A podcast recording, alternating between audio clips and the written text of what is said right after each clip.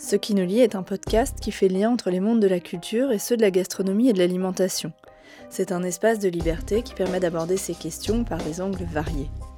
Parce que notre nourriture est notre culture, parce que la question de l'alimentation est au cœur d'un véritable projet de société, la parole est donnée en priorité à celles et ceux qui s'engagent pour une société juste et respectueuse du vivant. Tous les deux mois, un nouvel épisode est mis en ligne et vous permet de découvrir des femmes et des hommes venus d'univers très différents. Les épisodes de cette septième saison continueront de donner la parole à des invités qui font le lien entre des pratiques professionnelles artistiques, culturelles ou techniques et les cultures culinaires. Je suis Camille Brachet et mon invitée est Hélène Luzin. Je l'ai rencontrée le 19 décembre 2023 chez elle à Montrouge. Hélène Luzin est la fondatrice de Marque et Chef, une agence qui vise à faire le lien entre les chefs et les marques. Elle est aussi autrice culinaire, puisqu'elle a signé trois ouvrages parus aux éditions de La Martinière. Hélène Luzin m'a expliqué en quoi consistait son rôle d'agente food. Elle est revenue sur l'origine de la création de son entreprise ainsi que sur son parcours professionnel. Elle m'a parlé de l'importance de sa famille et en particulier de l'influence de son père qui a contribué à lui forger un palais en partageant avec elle depuis toujours son intérêt pour la gastronomie. Nous avons aussi évoqué sa perception d'un milieu en mutation, mais aussi les expériences qui l'ont le plus marqué, ou encore la façon dont elle transmet à son tour sa passion à ses filles. Bonjour Hélène Luzin, merci beaucoup de me recevoir euh, ici chez vous. Alors, vous avez créé l'agence Marque et Chef en 2012, c'est ça? Tout à fait. Euh, et vous êtes autrice culinaire, puisque vous avez publié trois ouvrages 50 plats de grands chefs qu'il faut avoir goûté une fois dans sa vie, 50 gâteaux de pâtissier qu'il faut avoir goûté une fois dans sa vie, et euh, le petit dernier, 50 chefs de la relève gastronomique qu'il faut avoir rencontré une fois dans sa vie. Donc les trois sont publiés aux éditions euh, La Martinière. Alors sur votre site, vous vous définissez comme une agente food. Est-ce que vous pouvez nous expliquer donc en quoi consiste euh, précisément votre métier qui est relativement multifacette? Si vous deviez définir ce que vous faites au quotidien, comment est-ce que vous nous expliqueriez ça? Alors, je parlerai euh, tout d'abord d'un accompagnement. On est vraiment dans l'accompagnement. Euh, je pense que c'est vraiment un mot qui, euh, qui, définit bien ce que je fais, puisque j'essaie d'être au plus proche des talents que j'accompagne. Quand j'ai décidé de, de, créer ce métier, c'est parce que mon mari m'a inspiré, vu que lui est dans le cinéma. Il m'a dit tous les acteurs ont des agents. Ouais, c'est intéressant. Donc, ça serait bien que tu fasses ça dans le food. Et quand j'ai commencé, il y avait vraiment très peu de personnes. Il y avait un acteur sur le marché mais euh, qui était un petit peu en train de, changer son fusil d'épaule. J'ai l'impression qu'il avait fait un peu le tour du métier, parce que finalement, on fait, parfois on peut en avoir un peu marre de ce métier. C'est vraiment pas facile d'être agent. Tout le monde croit que c'est hyper glamour, qu'on fait que manger au restaurant, mais pas du tout. Et je voyais que lui, il était en train de, de, changer un peu d'idée. Et je me suis dit, bon, bah, c'est le moment de te lancer. Donc, pour se lancer, qu'est-ce qu'il faut? Des clients. Ouais. Je suis allée voir 5-6 euh, chefs à l'époque avec qui j'étais très proche et euh, je leur ai dit voilà, si je monte une boîte d'agents, euh, est-ce que ça t'intéresse que je t'apporte des contrats et puis que voilà, je prenne une com sur le contrat apporté Donc eux, ils m'ont dit bah oui, c'est zéro risque, c'est tout bénef, pourquoi pas? Mais ceci explique cela. Ça veut dire que moi, en tant qu'agent, je mets beaucoup de temps à déjà démarrer la boîte et à, entre guillemets, gagner un peu d'argent parce que quand tu commences à négocier un contrat, de toute façon, euh, il va falloir un an en général. Bon, je parle de beaux contrats. Hein. J'essaye en général de faire des, contrats assez importants, euh, des contrats qui sont souvent renouvelés sur plusieurs années. Finalement, le, règlement de la somme, entre guillemets, se fait euh, un an, voire deux ans après, donc il faut pouvoir tenir le coup. C'est pour ça que moi, personnellement, euh, au début, bah, c'était, c'était quand même très dur. Hein.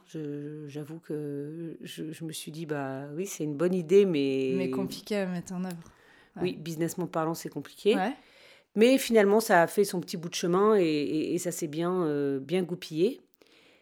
Et là, j'ai compris, en fait, euh, au bout de 8-10 ans, que bah, c'était un métier sympa, que ça avait plein d'avantages, qu'on accompagnait vraiment des chefs, qu'on rentrait vraiment dans, dans leurs univers, qu'on les, qu'on les aidait sur plein de choses, qu'on s'intéressait vraiment à la personnalité et à la maison euh, pour laquelle euh, ils, travaillaient en général.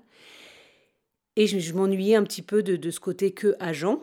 Parce que là, quand vous dites agent, c'est vraiment ciblé sur euh, la recherche de contrats. Oui. C'est pas gestion de l'image, vous les placez dans les médias, ce genre de choses, c'est pas votre. Pas du euh, tout.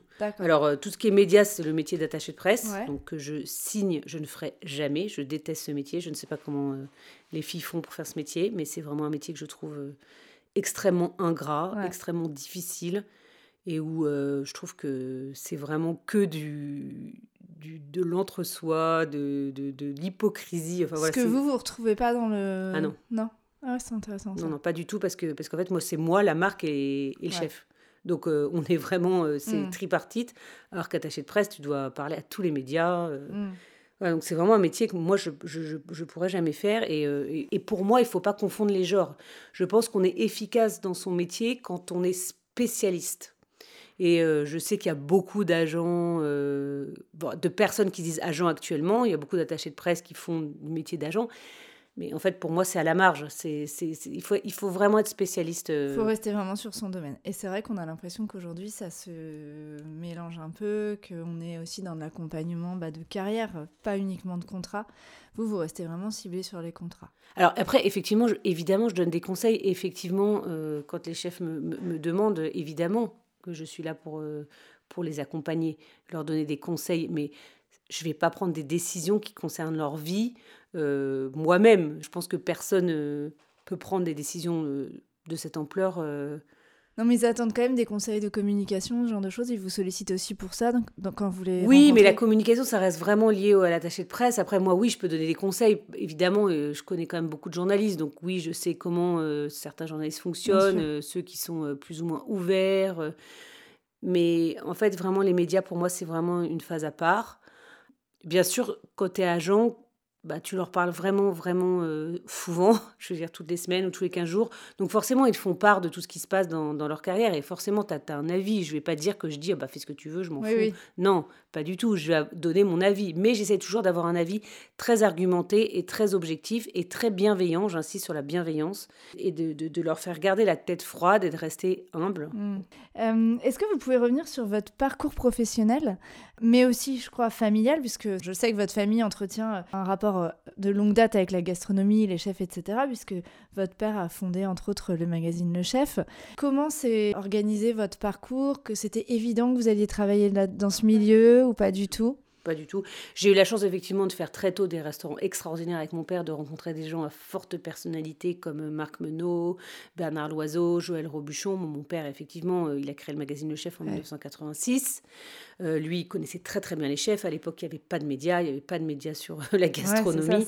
Donc, euh, en ce sens, mon père a été très très précurseur. C'est vraiment quelqu'un qui, qui, a une vision extraordinaire. Voilà. Mais à l'époque, aller dans les grands restaurants, c'était vraiment réservé, je pense, à une élite ou à très peu de gens. Euh, quand tu disais à tes copines, même à 15 ans, je suis allée euh, chez Bernard Loiseau, enfin, les gens te regardent, ouais, c'est quoi, c'est qui, c'est quoi les étoiles, qu'est-ce que tu me racontes? Enfin, c'était pas du tout, du tout. comme aujourd'hui. Voilà, c'était, vraiment réservé à, à, vraiment très peu, très peu de personnes.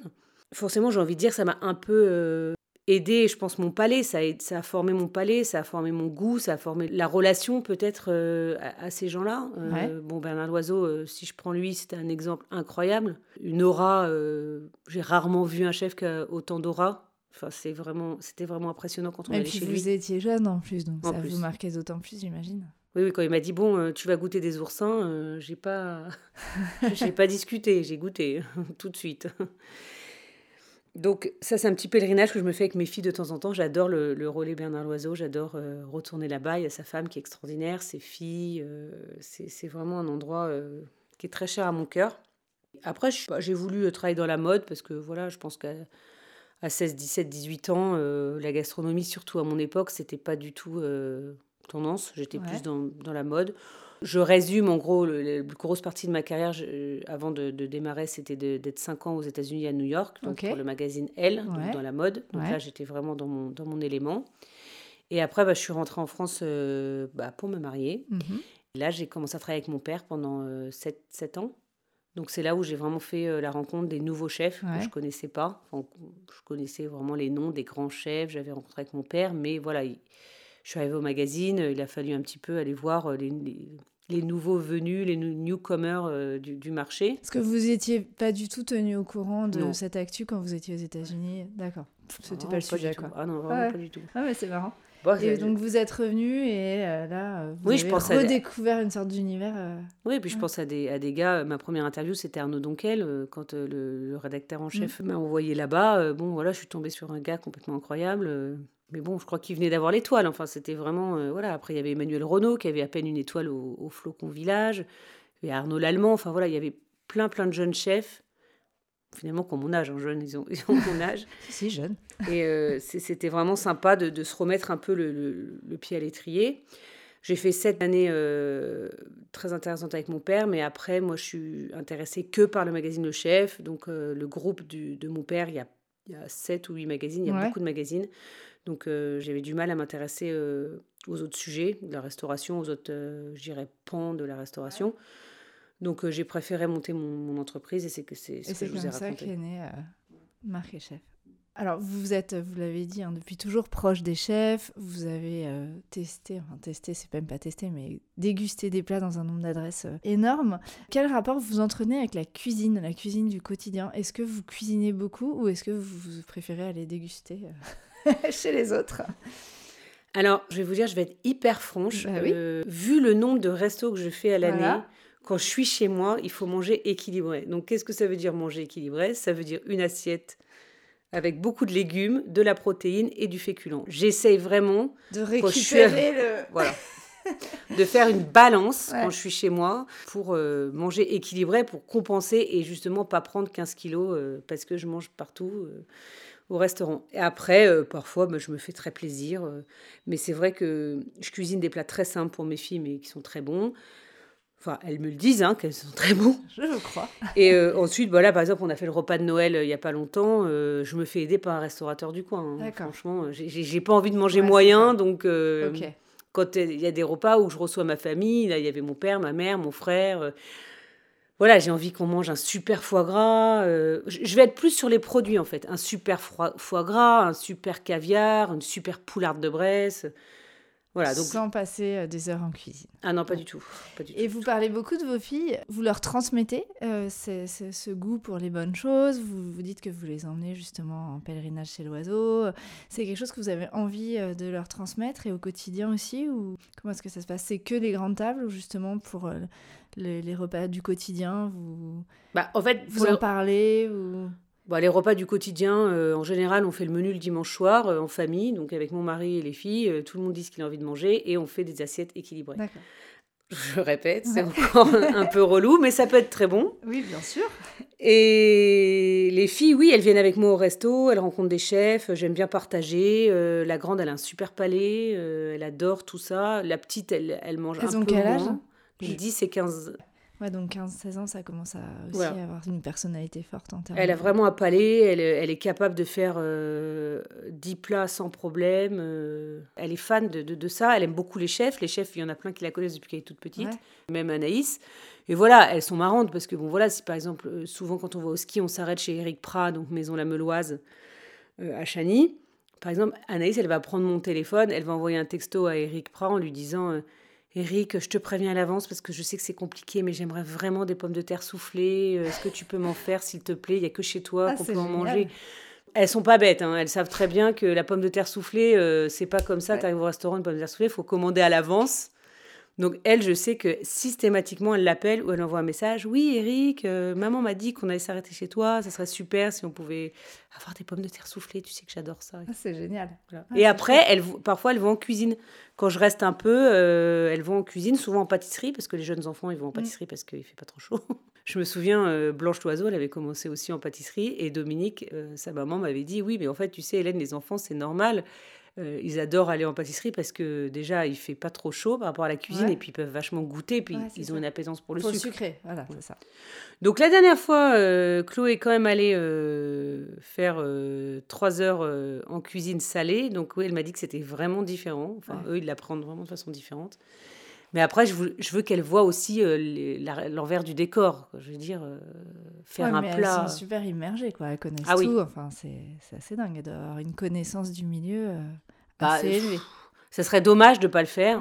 Et justement, comme j'ai dit que mon dernier livre, c'était le dernier, les 50 chefs de la relève gastronomique, c'était le dernier, j'avais fait deux, trois restos avec elle. Et donc, on les voit un peu dans le livre, de manière discrète. Hein. Ça.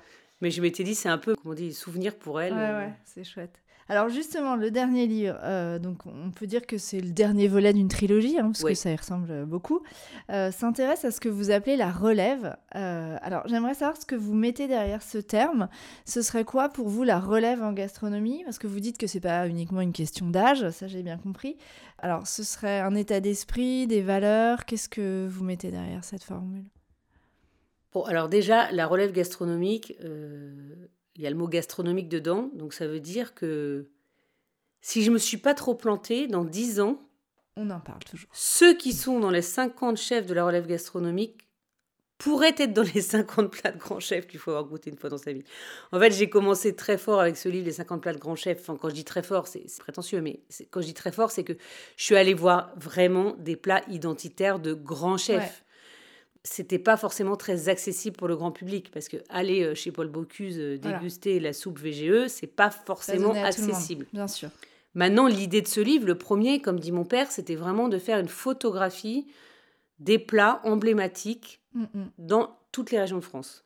Et c'est vrai que je pense que j'ai un peu couvert euh, l'ensemble. Je me suis pas trop planté, j'espère. Bien sûr, j'ai toujours des regrets. Hein. Il y en a bah, deux, trois que j'aurais aimé euh, pas mettre et deux, trois que j'aurais aimé mettre. Hein. C'est ah, toujours comme ça. Dans les deux sens. Voilà, c'est oui, vraiment. D'accord.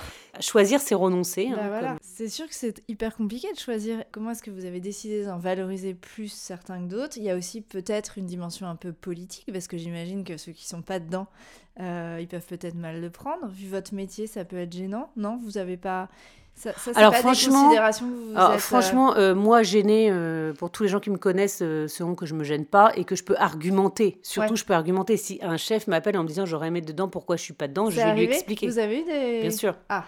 Donc je, je, vais lui expliquer. Je suis pas quelqu'un qui n'argumente pas mes choix. Donc ça déjà, soyons clairs, les choix sont très argumentés. Mhm.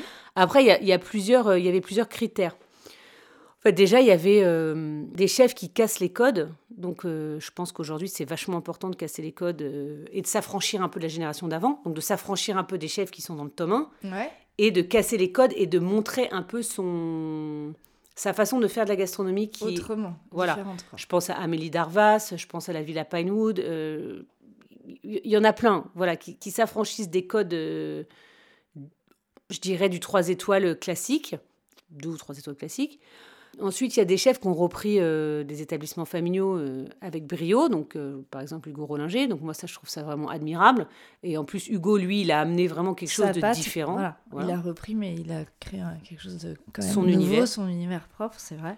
Donc il y a ça qui est, qui est, super important. Après, très important pour moi, c'est les chefs qui ont monté leur resto, donc qui ont quand même, comme on dit, les coronaises, d'investir. En ce moment, c'est pas vraiment facile. Donc ça, j'ai plein de petites pépites de chefs qui ont monté leur resto. Et surtout, il y a un autre critère qui était très important pour moi, c'est que je pense qu'en France, on est vraiment trop euh, focus sur ce qui se passe à Paris. Donc en gros, je me suis interdit de prendre plus de 10 chefs à Paris, ce qui était très compliqué parce qu'à Paris, la relève, il y en a beaucoup. Bah, c'est ça. Donc faire un choix euh, compliqué, ça veut dire que vous en avez quand même laissé de côté à Paris euh, pour faire de la place euh, au reste du territoire. Donc on est quand même sur 10-40, hein, ce qui est énorme. je pense que. Et ça, c'était une volonté dès le départ. Ah oui. Mais en fait, ça, c'est aussi dicté par mon père à l'époque. Il me disait quand il y a 10 couvertures du magazine Le Chef dans l'année, si t'en fais 6 à Paris et 4 en province, je suis pas content. Donc, il faut aller voir ce qui se passe en province parce ah, que c'est là où, où, ça se passe. Donc je pense que ça s'était resté un peu en, moi. Après, il fallait aller tester, il fallait aller rencontrer les gens, il fallait voir les personnalités. Euh, l'étoile, c'était pas forcément un critère, parce qu'il y en a qui n'ont pas. Euh, je vois euh, Georgiana View à Nîmes, quand je suis allée, elle n'avait pas d'étoile. mais pour moi, c'était évident que c'était une fille qui était autodidacte, qui cassait les codes, qui amenait une fraîcheur. donc elle, elle avait, toute sa place. Après, il y a des profils plus, plus traditionnel. Voilà, donc j'ai essayé vraiment de faire un mix de, de, l'ensemble de ce qui se passe aujourd'hui en France sur le terrain euh, de, de Une sorte de cartographie. Euh, voilà. Et comment est-ce que vous avez procédé concrètement? C'était des chefs chez qui vous étiez déjà allé, les 50, ou alors vous êtes parti euh, en, voilà, sur le terrain, euh, avec l'idée qu'il serait dedans, mais pas forcément, pour tester il y a les deux. Il y a ceux que j'avais déjà fait, j'étais persuadée de les mettre dedans. Ensuite, j'avais une grosse liste à faire. Et ensuite, il y en a que j'ai mis, même si j'avais pas fait. C'est rare. Il y en a 3-4 que j'avais. Je crois que je suis même pas encore allée manger chez eux. D'accord. Mais parce que mentalement et parce que leur, discours, parce que leur histoire, ça collait vraiment à mon truc. Ok. Après, comme je dis relève gastronomique, il y a forcément des gens qui ont l'étoile ou pour avoir l'étoile. Enfin, il y a quand même une volonté d'aller vers quelque chose d'étoilé, d'étoilable, ou de plus même multi-étoilé. Mais les prémices, vous pensez que ouais, c'est plus, je découvre des gens qui potentiellement par la suite vont évoluer euh, vers les étoiles, quoi. Qui pourraient aller dans le tome 1. Ouais, Donc ça. je pourrais en Donc, fait vous faire. C'est fini, en fait. C'est enfin cette histoire. Mais en fait, la gastronomie, c'est vraiment un éternel recommencement. Vraiment, c'est quand on regarde les chefs, ça tourne, ça repart. Peut-être, en fait, je dis que c'est mes années, mais peut-être qu'il faudrait faire euh, les tomes 2 de chacun, en fait. Et pourquoi vous dites que c'est les derniers? Parce que ça a été un boulot considérable et tellement. Enfin, trop. C'est trop de euh, travail. C'est vraiment trop de travail, c'est compliqué. Heureusement, j'ai un photographe extraordinaire. Oui. Donc, euh, j'arrive jamais à prononcer son nom. Guillaume Zverg, qui est vraiment tellement cool, tellement sympa, tellement easygoing. il m'a vraiment facilité la tâche. on s'en sent très, très, très, très bien. D'ailleurs, on continue à faire des bouquins ensemble hein, parce qu'on vraiment on s'apprécie énormément. Je pense qu'il faut une complicité euh, bah, vraiment incroyable avec ton photographe parce que tu te, vas dans tous les coins de la France, quatre coins, voilà, avec lui, hein, et tu, tu, te tapes vraiment des moments euh, vraiment fatigants. Vous avez fait tout ça toute seule? C'est quasiment un, travail qui pourrait être collectif en fait, non? Vous n'avez pas pensé à une forme où vous auriez euh, des gens sur le terrain Ah mais non. mais c'est pas mon style ça. D'accord. Non, parce que en fait, et puis les gens ils veulent me voir moi. C'est la relation, elle est. Ça, c'est la facilité aussi. Il y a plein d'auteurs qui font des livres comme ça en faisant appel à des bah, plein de collaborations. C'est pour ça que je vous, le dis. voilà, c'est sûr, c'est bon, euh, va à Marseille, fais-moi fais -moi machin, va à Lille, fais-moi machin. Mais en fait, moi, je veux une relation euh, one-to-one. Je vais pas choisir quelqu'un. Moi, c'est intime, mon livre. Je vais pas choisir quelqu'un si j'ai envoyé euh, quelqu'un d'autre. C'est une grosse frustration. ça aurait été pour moi une frustration énorme. Et puis, je trouve que ça aurait été pas sympa pour les chefs. Bien sûr. Et concrètement, parce qu'on a un peu du mal à se rendre compte quand on n'est pas euh, dans le, métier, vous avez passé combien de temps avec eux? C'est très variable. C'est très variable. Ouais. Parce qu'il y en a chez qui tu arrives la veille. Donc, comme tu arrives la veille, bah, tu dînes. Donc, forcément, tu prends plus de temps. Tu dînes, le lendemain, tu fais interview, euh, les photos. Et il y en a, malheureusement, tu passes plus, plus vite. Donc c'est variable. Et puis il y en a que vous connaissiez, vous aviez déjà un échange. Et est-ce que ces livres, ils vous ont euh, aussi permis euh, de décrocher des nouveaux contrats pour votre agence Ou c'est vraiment deux choses qui n'ont rien à voir? Alors, ces livres, euh, déjà, ils me permettent d'être vraiment au plus proche de mon métier, c'est-à-dire de, de, vraiment, vraiment fréquenter et d'être vraiment sur le terrain. Donc mmh. c'est hyper important. Donc forcément, oui, ça aide. Moi, je trouve que ça aide parce que, bon, déjà, personnellement, moi, ça m'apporte une crédibilité quand j'arrive euh, chez une grande marque. moi, je, travaille quand même avec des grosses, grosses marques. Hein. Ça t'apporte une crédibilité quand tu arrives avec un livre. Bah, tiens, je vous ai fait un petit cadeau, j'ai fait ce livre sur la relève, euh, ou j'ai fait ce livre sur les grands chefs. Donc, ça, t'apporte vraiment une, crédibilité. C'est un peu une carte de visite, en fait. Aujourd'hui, euh, je donne pas une carte de visite, je donne un livre. c'est un peu lourd. c'est plus, contraignant. Donc, c'est euh, une très belle carte de visite. Euh, quand moi, je vais voir des grands groupes ou des grosses marques, hein, parce que bon, faut pas se leurrer. des contrats avec plusieurs zéros, c'est pas des petites marques. Hein, donc, oui, ça m'aide énormément. Et après, ça me permet de rester vraiment en veille de ce qui se passe. Et là, par exemple, j'ai un brief où je dois trouver cinq jeunes chefs. Donc, moi, dans mon agence, j'en ai deux. Je les ai mis, il m'en faut trois autres. Euh, bon, je voilà, prends des du chef. Hein. quoi. Ouais, bien sûr. Alors aujourd'hui, il y a beaucoup de chefs, enfin la plupart même des chefs sont en recherche de visibilité. Il y a une vraie euh, concurrence euh, hyper forte, une surmédiatisation. Donc ils sortent des livres, participent à des émissions de télé, de radio, voilà, ils deviennent des personnalités médiatiques. Est-ce que les contrats avec les marques pour un chef comme ça, ça s'inscrit un peu dans cette lutte pour la visibilité, ou au contraire, est-ce que c'est quelque chose qui est plus discret et qui est peut-être même mal assumé. J'ai l'impression que c'est pas forcément hyper visible. Alors comment est-ce que ça s'articule ce, ce côté euh, surmédiatisation et en même temps chose qu'on fait qu'on n'a pas forcément envie de médiatiser ou si Écoutez, hein, comme je dis, un talent, hein, il peut porter euh, un certain nombre de contrats. Hein. Par exemple, euh, Maurice Acco, je pense pas qu'il puisse, même si tout le monde le demande, je pense pas qu'il puisse avoir 30 contrats. Il y a un moment, faut faire des choix. Et je pense que bon, pour le connaître un peu et connaître sa femme, ils font vraiment des choix. Parce qu'ils ont aussi euh, la possibilité de faire des choix parce qu'ils sont très très demandés. Ouais, c'est ça, bien sûr. Alors, on pense que les marques cherchent des chefs hyper médiatiques. Donc, oui, il y en a. Mais en général, euh, souvent, elles sont déçues parce que le chef, parfois, s'implique pas vraiment parce qu'il a déjà beaucoup Trop de contrats, ouais. trop de choses à faire. Ouais. Donc, moi, je récupère pas mal de marques contrariées euh, ont fait des, des contrats avec des, grands chefs ou des, chefs ultra médiatiques. Et puis qui me disent, bon, en fait, moi, ma problématique, elle est là sur le, produit. Euh, si le chef, il s'implique pas, il vient pas me voir, euh, machin, ça va être compliqué qu'il endorse mon, produit. Donc moi, j'arrive quand même à, mettre des chefs qui sont pas forcément hyper médiatiques, mais euh, des chefs ultra motivés, qui ont envie de faire bouger la marque et de travailler sur la problématique. Donc au final, je dirais qu'il y a des deux. Il y a des marques qui cherchent que la notoriété, mais si tu cherches que la notoriété, finalement, le talent que tu vas mettre en face travaille pas forcément, tu prends Ouais. juste son image. Ouais, c'est ça. Donc tu prends, voilà, c'est un Et c'est ambassadeur. pas tout le temps ça, non. Il y a des Non, cas non. où il y a un vrai... Il y a beaucoup de marques qui cherchent euh, des chefs pour travailler sur leurs problématiques euh, produits. Et qu'est-ce qui fait qu'un chef euh, cherche des contrats comme ça et en- et Alors, bien sûr, c'est la question financière, Oui, bien sûr. euh, évidemment, mais euh, est-ce qu'ils en ont tous besoin? Est-ce qu'aujourd'hui, c'est tellement compliqué de vivre de son restaurant qu'on est obligé d'avoir des contrats avec des marques ou pas non, pas du tout. Je pense Non? que vraiment, c'est vraiment ce qu'on appelle la cerise sur le gâteau, le contrat avec les marques. D'accord. Il y a des chefs qui en font pas. Moi, dans mon agent, j'ai j'ai de tout. hein. J'ai des chefs aujourd'hui, ils me disent non, non, mais moi.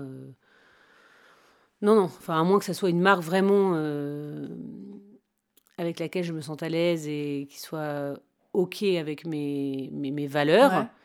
Euh, par exemple, Alexandre Couillon, qui a trois étoiles à Noirmoutier, Ouais. euh, très exigeant sur le choix euh, des marques euh, Avec qui il travaille avec qui il va travailler. Après, il y a des chefs, bien sûr, qui font ça euh, bah, pour des raisons financières, mais c'est normal, j'ai envie de dire, c'est un peu la cerise sur le gâteau, donc pourquoi s'en priver Oui, bien sûr. Quand tu as un savoir-faire, euh, Ouais, ouais. Autant s'en servir.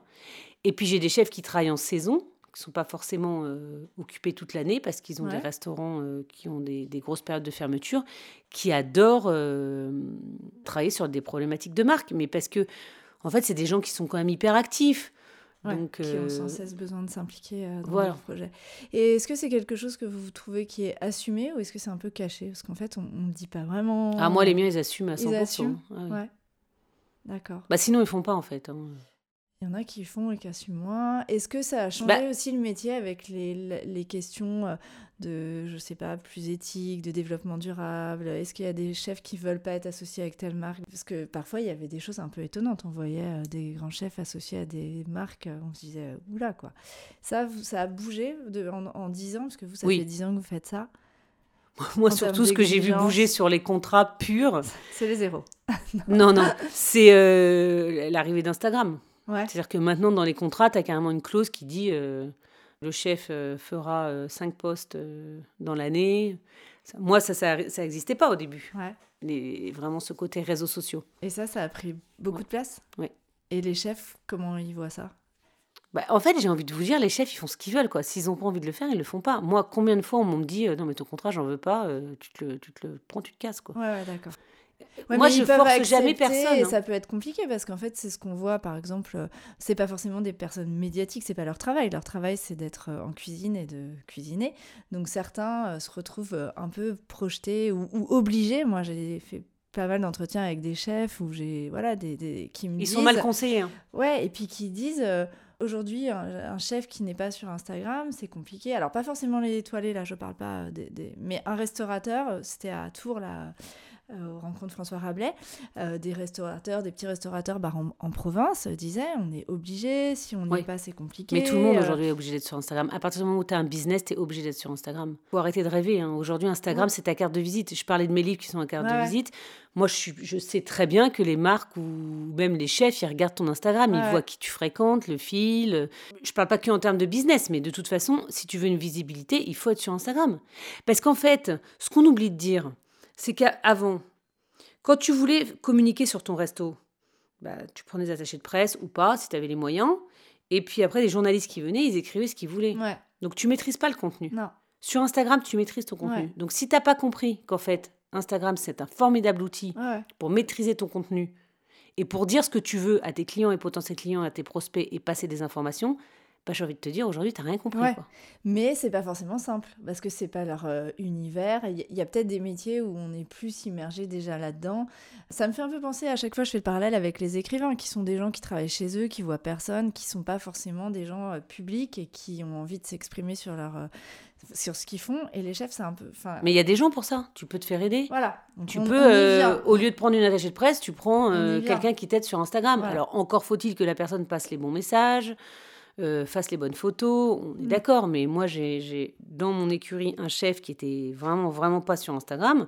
On a choisi de travailler avec quelqu'un euh, qui a une formation plus de photographe et qui l'aide sur son Instagram. Bon, ben, franchement, euh, ça a très, très bien marché. Mm. D'ailleurs, il me dit, euh, c'est marrant, à chaque fois que je vois mes confrères, ah, ton Instagram, il est super beau. Bah oui, mais il faut se poser les vraies Ouais. questions. Après, moi, ce que je dis, c'est que des chefs qui vous disent euh, je suis obligé de faire des contrats, euh, bah en fait euh, c'est vraiment des, des nazes quoi, parce que soit ils sont très mal conseillés, soit ils font des contrats pour faire des contrats et faire de l'argent et ils y croient pas du tout et donc là ça sert à rien. Vaut mieux pas en faire en fait.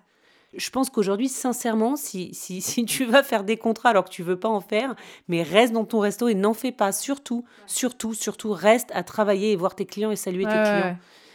Il faut assumer ce qu'on fait. Moi, j'ai jamais forcé un, un de mes talents à faire un contrat. Mais jamais, jamais, jamais. Ou alors, faut, celui qui écoute le podcast me, me rappelle en disant si tu m'as forcé à faire ça. Je veux Ouais. dire, il y a toujours une bonne raison pour le faire et il y a toujours une bonne raison pour pas le faire. Ouais, ouais. Et puis, euh, un agent, c'est aussi, euh, pour un chef, c'est aussi un pare-feu, quoi. Enfin, j'ai envie de dire, euh, moi, mes chefs, quand on les sollicite, ils renvoient directement sur moi. Ouais. Donc, quand quelqu'un te contacte et que tu lui dis, bah, ok, euh, ça m'intéresse, j'ai un agent, faut l'appeler, dans la majorité des cas, le mec ne rappelle pas l'agent. Parce Ah qu'il se dit, ah, il y a un agent. putain, Ça filtre, euh, il y a- pas. il y, a- il y a un agent, il y a du pognon, euh, Il j'appelle va pas. falloir argumenter. Donc, on est quand même des gros filtres pour, euh, pour les chefs. Donc, ça leur permet aussi de pas perdre de temps. Ah, c'est intéressant ça. Alors, vous, je voulais revenir sur une petite euh, question terminologique. Vous parlez beaucoup de grands chefs. Euh, et dans la profession, euh, il y, a- il y a beaucoup qui systématiquement réagissent à ce type d'appellation. euh, Petit producteur, grand chef. C'est beau, ça. Alors, vous, cette distinction, est-ce que c'est parce que pour vous, le chef est vraiment la figure essentielle Non, non, mais alors, forcément moi, je vais vous arrêter tout de suite. Ouais. Moi, quand je dis grand chef, c'est 2-3 étoiles. Basta. On, on parle juste d'étoiles. Voilà. C'est simple, c'est parce que c'est une question de nombre et c'est une question d'autorité. Aujourd'hui, j'invente rien en disant que le Michelin fait autorité. Ouais. Celui qui vous dit qu'il fait pas autorité, je vois qu'il y a des chefs qui adorent dire que le Michelin est complètement has-been, ringard. Non, c'est totalement faux. Aujourd'hui, euh, tout le monde rêve d'étoiles Michelin. Enfin bon, celui qui rêve pas d'étoiles Michelin, euh, il y en a vraiment très très peu, c'est 0,01%. Alors quand je dis grand chef, c'est très simple, c'est que des une étoile, il y en a à peu près 500, enfin entre 450 et 500 en fonction des années. Donc ça reste quand même la masse, Ouais. même si c'est pas la masse, parce qu'il y a quand même beaucoup de restos, ça reste quand même grosse grosse euh, part de- dedans. Après, on va euh, 2 étoiles 80 et 3 étoiles 30. hein. Donc, euh, quand je dis grand chef, je parle de 100 Ce mecs. noyau-là. Voilà. D'accord. Et euh, effectivement, c'est peut-être une déformation professionnelle de parler de grand chef parce que euh, dans le milieu, euh, voilà, on, on dit grand chef pour les multi-étoilés. Ok. Au moins, c'est clair et précis. Comme toujours avec moi. Alors, on l'a dit, hein, vous, vous avez passé, vous passez beaucoup de temps dans les restaurants. Est-ce qu'il y a des plats qui vous ont marqué et que vous avez en mémoire et dont vous pourriez nous parler, qui sont comme des choses, euh, voilà, qui ont, qui se sont imprimées dans votre, dans votre palais, euh, dont vous pouvez parler? C'est compliqué, hein, parce que j'imagine qu'il Il y en a trop. Vous faites encore des découvertes, des choses où vous vous dites waouh, c'est incroyable, parce que ça, on, on- ouais. Oui, parce qu'aujourd'hui, euh, les jeunes chefs, donc relève. en opposition des grands chefs, les, on va pas dire petits mais jeunes. Donc, euh, et la relève, je trouve qu'ils osent plus. Ils font des trucs parfois un peu casse-gueule. Je pense à Tom Meyer, euh, bon, qui a une étoile, qui est mauve, qui est pff, incroyable. Il a à peine 30 ans, il est, il est déjà, euh, ça c'est énorme à son palmarès. Parfois, je suis chez lui, il me fait des associations vraiment très étonnantes. Donc, euh, je pense que oui, il y a- il y, a une génération qui, qui ose. Mais moi, plutôt que d'un plat ou d'un dessert, ou d'un moi, je parlerais d'une expérience. Aujourd'hui, euh, je trouve que euh, aller au restaurant, c'est vivre une expérience. Alors, quand je dis vivre une expérience, ça ne veut pas dire euh, chez Paul Perret à Shanghai, ultraviolet, ou là vraiment on parle d'expérience euh, multisensorielle avec les odeurs, la vue, le toucher. Mais bien sûr, j'adore cet endroit. J'ai eu la chance de le faire backstage la dernière fois que j'étais à Shanghai. J'ai vu un peu par derrière comment ça se passait avec son chef. C'était une expérience incroyable. Maintenant, ça, c'est vraiment, je trouve, poussé à l'extrême. Mais c'est tellement bien fait que ça marche. Aujourd'hui, il y a en France des jeunes chefs qui essayent de faire ça, mais ils se plantent complètement, ça marche pas du tout. Il y en a, trois, quatre là qui essayent de faire du Paul Perret, mais c'est raté parce que ça demande quand même des investissements euh, extrêmement lourds. Pour avoir fait le ultraviolet backstage, j'ai vu euh, ce qu'il y a derrière. Euh, c'est quand même extrêmement rodé. Il y a un, sacré investissement. Ça, c'est une expérience un peu poussée. Mais je pense que l'expérience, c'est comment on est reçu. Reçu dans quel lieu? Voilà, dans quel lieu, euh, ce qu'on te raconte. Alors moi, j'adore euh, quand il y a les femmes de chef en salle. Je trouve que l'expérience, c'est pas la même. Alors bon, peut-être parce que je les connais, j'en sais rien, mais je trouve quand même qu'elles ont un côté euh, maternant, elles ont un côté où elles expliquent, elles sont passionnées par leur cuisine de leur mari. Je pense par exemple Céline Couillon à Noirmoutier. Je pense un resto qui est dans mon livre, donc La Relève, qui est à Loche. Clément Dumont avec sa femme en salle qui est géniale. Euh, je trouve que vraiment les, femmes de chef, ça prolonge vraiment l'histoire. Ou euh, les Decker aussi en Alsace, euh, le couple. J'adore son épouse. Bon, j'aime bien le chef, mais j'adore son épouse. Euh, je trouve qu'elle elle est lumineuse. Voilà, donc je pense que c'est. Moi, j'aime bien ce côté. C'est un peu provincial. C'est un peu mon côté provincial.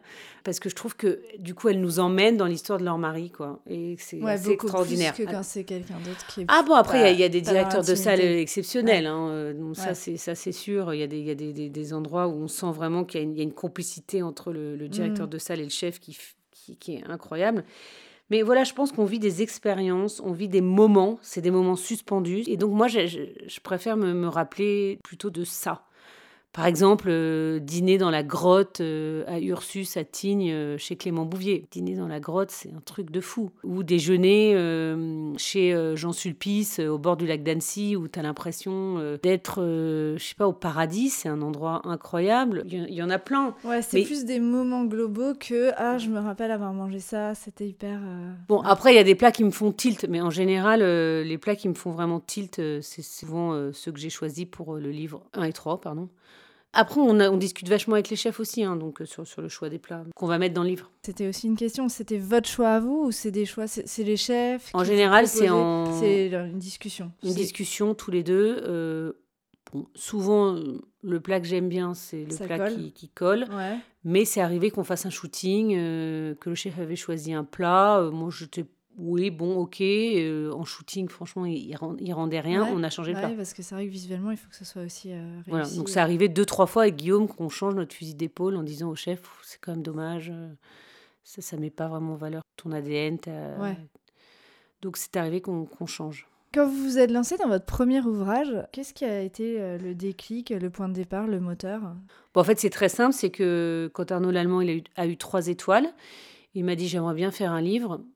Donc, est-ce que tu peux aller euh, voir un petit peu sur la place de Paris les éditeurs euh, qui seraient intéressés par mon projet euh, bah, Comme je fais toujours le boulot à fond, j'en suis allée voir plusieurs. Et à l'époque, il y avait la directrice éditoriale de La Martinière. J'ai bien aimé ce qu'elle me disait, ce qu'elle me racontait, comment elle voyait les choses. Et on a signé le livre d'Arnaud là-bas. Mmh. Et on est resté après en contact. Il a fait un livre 2 donc j'ai suivi de près et de loin. Hein. J'ai pas, j'ai pas participé au livre, euh, sauf dans bon sa conception, euh, voilà. Après, il y a l'éditrice qui s'appelle Lauraline, qui n'était pas éditrice, euh, aussi qui était éditrice, mais qui n'était pas directrice du département. On a discuté un, jour et je lui dis ah, j'ai une idée un peu, un peu bon très personnelle, mais je pense qu'il y y a il y a un truc qui peut se faire. Je dis par contre, je suis vraiment débordée, donc je vais pas pouvoir faire un pitch et tout. J'ai pas envie de rentrer là-dedans. Je t'explique. Voilà, donc je t'explique euh, en gros ce que j'ai envie de faire. Et euh, tu me dis si c'est possible. Si c'est possible, bah, j'écrirai quelque chose. Et en fait, elle a, elle a, présenté au comité éditorial et ça a retenu l'attention. Et je pense que c'est surtout le, titre, je pense, qui était très très bien trouvé. Et à l'époque, bah, ils en ont imprimé 3-4 euh, 000, je crois, et même un peu moins, 2-3 000. Et ils m'ont dit, bah, si on vend tout, c'est bien puis on a vendu beaucoup plus, puis on en a imprimé beaucoup plus. Donc au final, ils étaient super contents. Ils m'ont dit, il bah, faut faire un tome 2. C'est ça. C'est en fait, c'était pas prévu. C'était pas, vous n'aviez pas pensé le truc euh, comme euh, ah, une trilogie. C'est venu petit à petit. Donc tome 2. Pour vous dire la vérité, bon tome 2, bah, il me semblait bien que euh, les gâteaux, les pâtissiers, c'était quand même un truc très, très en vogue. D'ailleurs, on en a vendu plus. Enfin, on a très bien vendu les deux, mais les gâteaux, ça a quand même une, une grosse portée. Un jour est venue la question du tome 3. Bon, bah là, franchement, j'arrivais pas du tout à, trouver d'idées. J'étais vraiment euh, paumée dans ma, dans ma tête. Et j'aime bien dire qu'en fait, le tome 3, c'est l'hybride de discussion avec mon père et avec mon mari.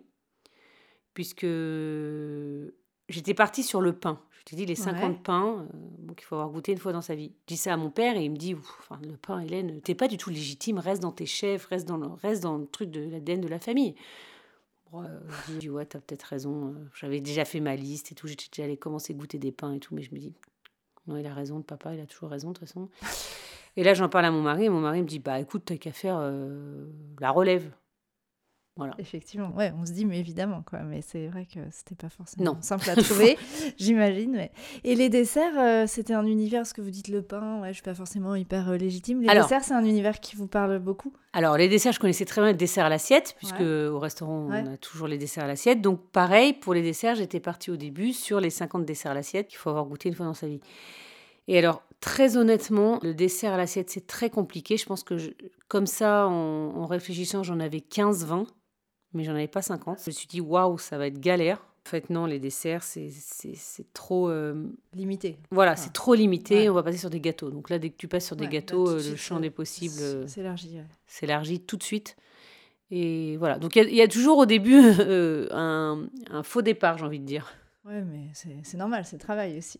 Pour terminer, j'aimerais, j'aimerais savoir quel regard vous portez euh, plus généralement sur euh, cette, euh, cet univers gastronomique qui a quand même beaucoup évolué ces derniers temps, cette médiatisation, le fait que le chef, vous l'avez dit, hein, quand vous étiez jeune, vous parliez des grands chefs, personne ne connaissait dans vos copines. Aujourd'hui, c'est devenu voilà, des sortes d'icônes, de stars au même titre. Ah, mais maintenant, j'ai un métier glamour. Voilà, c'est ça. maintenant, tout le monde me dit, mais oh, c'est génial ah ce que tu fais. Mais ce glissement, il, il est assez intéressant à observer.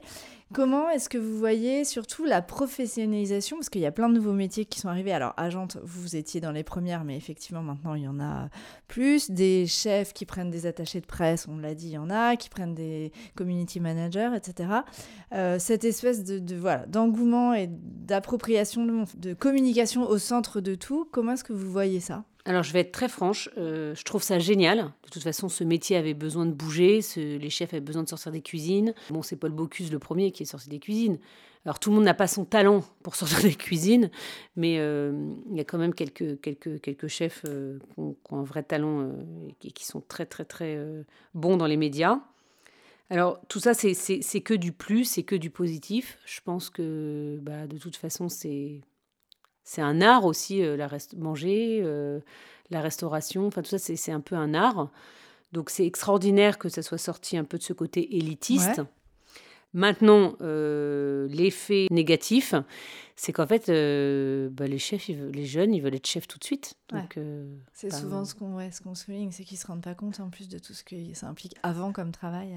bah, il faut être formé, il faut être faut faire quand même des maisons. Euh, maintenant, euh, moi, je vois des CV de jeunes chefs, de jeunes euh, chefs de parti. Ils ont fait six mois là, six mois là, six mois là.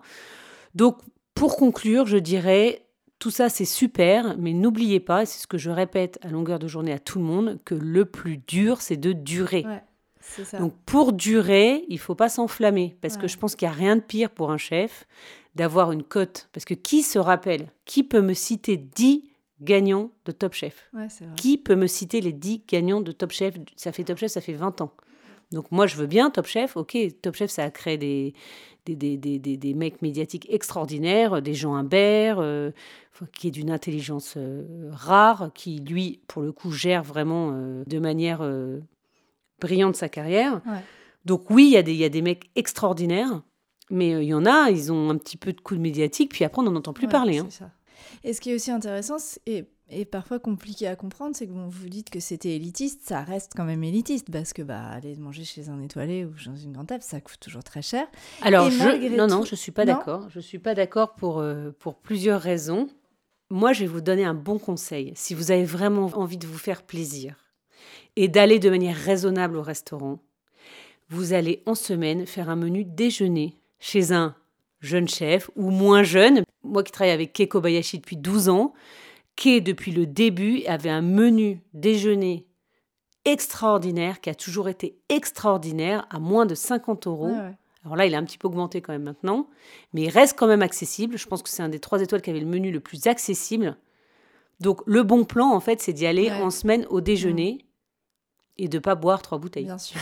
Ouais, mais ça reste quand même un univers, euh, voilà, assez peu accessible. Euh, et ce qui est assez fascinant, c'est que ça intéresse, par exemple, si on regarde les livres culinaires, on va avoir un public euh, de gens qui vont acheter des livres de chefs qui n'iront jamais manger ce chef-là, mais qui sont quand même fascinés, intéressés par le discours. Et ça, je trouve ça assez étonnant parce que, en fait, quand vous êtes, je sais pas si on fait l'exemple avec un, parallèle avec un acteur, quand vous êtes fan d'un acteur, vous allez voir ses films assez systématiquement.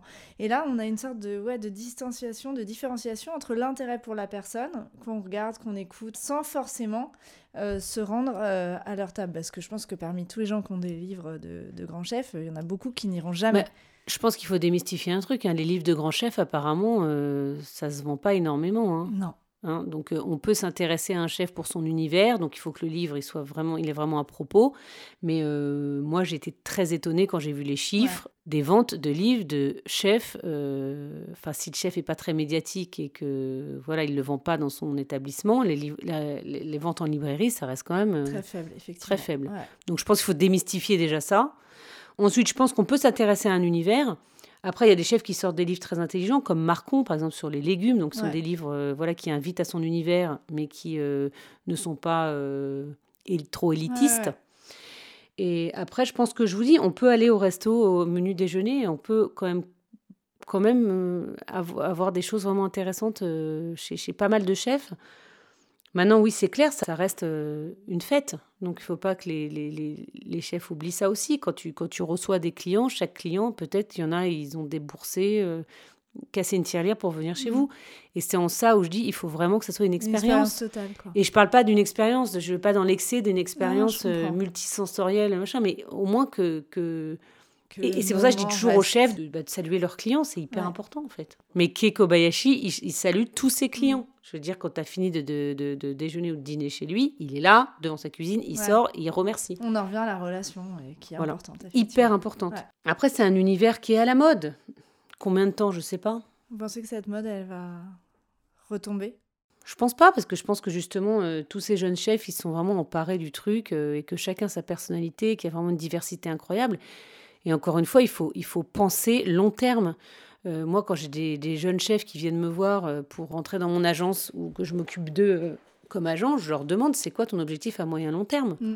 il, y en a, il y en a plein, ils ne savent pas. Donc, ah bon, bah, déjà, ça va être compliqué de bosser ensemble. Et le contexte économique actuel, c'est un frein? Important pour eux Vous pensez qu'il y en a qui, qui vont avoir du mal parce qu'on on se rend compte que c'est quand même compliqué. Il y a énormément de restaurants qui ferment. Ouais, je discutais avec un fournisseur avant le podcast euh, qui me disait qu'il recevait énormément de, euh, de mise en demeure, ouais. redressement judiciaire. Oui, il y a un contexte compliqué, mais le contexte s'explique aussi parce que le PGE, tout, personne n'en parle. Mais en fait, le PGE, il y a plein de chefs qui ont pris un PGE et ils l'ont dépensé et c'est difficile à rembourser. Donc forcément, à un moment, c'est pas très drôle, mais personne n'en parle. Enfin, moi, j'entends pas, mais c'est quand même une réalité. Aujourd'hui, les restaurateurs euh, qui sont en difficulté, c'est ceux qui ont pris un PGE aussi, parfois très, très gros. Après, ça peut être difficile aussi quand tu es euh, en campagne, tout ça, mais quoique tu arrives à trouver ta clientèle. Euh, encore une fois, il faut, faut, rester proche de ses clients, il faut communiquer avec ses clients. Il faut... Bah, les clients, c'est le nerf de la guerre. Hein. Très bien. Bah, merci beaucoup, Hélène. Avec plaisir.